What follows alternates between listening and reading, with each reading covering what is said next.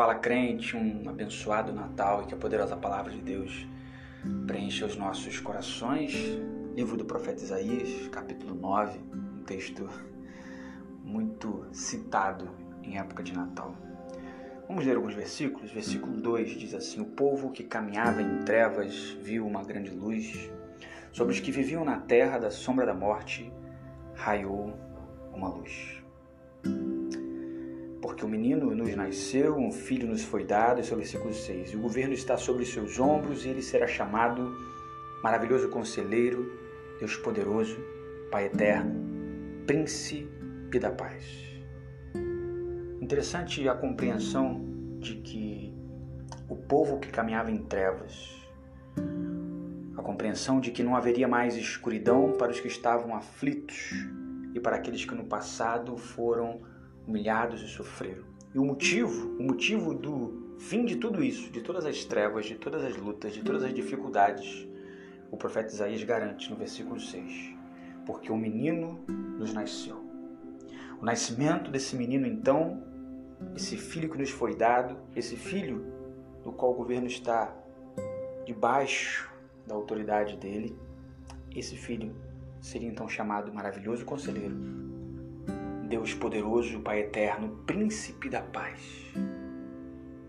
Esse filho, então, ao nascer, acabaria com todo o sofrimento, com toda a escuridão, com toda a tristeza, com todo o desespero. E a pergunta central que eu faço para você no dia de hoje, talvez seja que você já esteja fazendo.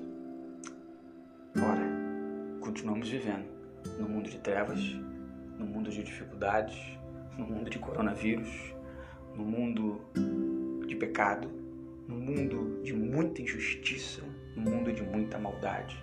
E até onde sabemos, esse filho, esse menino, maravilhoso, conselheiro, pai da eternidade, príncipe da paz, enfim, já nasceu.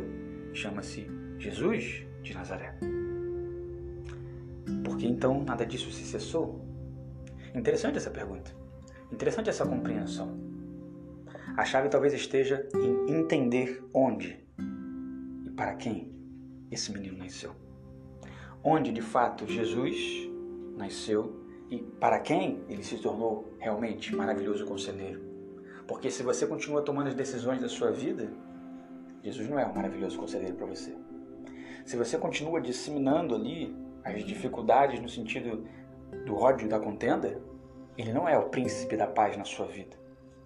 Se você continua crendo que você é o Todo-Poderoso, que você é o controlador da sua vida, que você domina tudo, ou seja, Ele não é o Deus poderoso e o Pai eterno para você. Se você não acredita em eternidade, vive com uma expectativa reduzida a essa vida.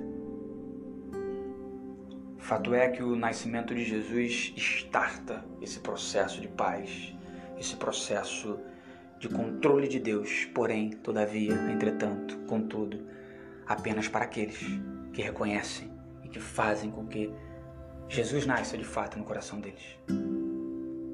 Então estamos afirmando que quando Jesus nasce no nosso coração nós não temos mais lutas, mais dificuldades, mais contenda, mais problemas? Não.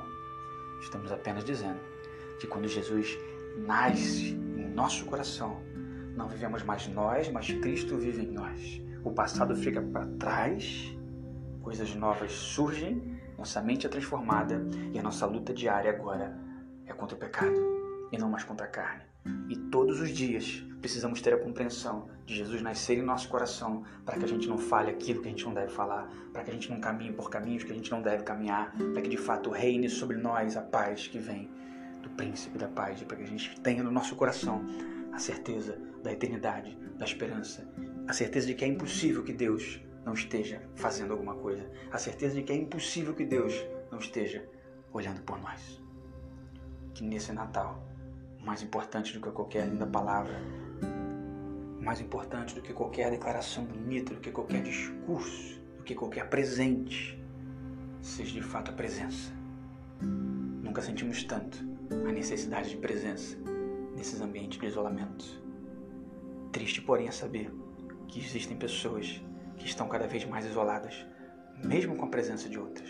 Pessoas que vivem no isolacionismo total, mesmo pós-pandemia, porque não tem o dono da real e poderosa presença, o príncipe da paz, o Pai da eternidade, o maravilhoso conselheiro, Jesus Cristo.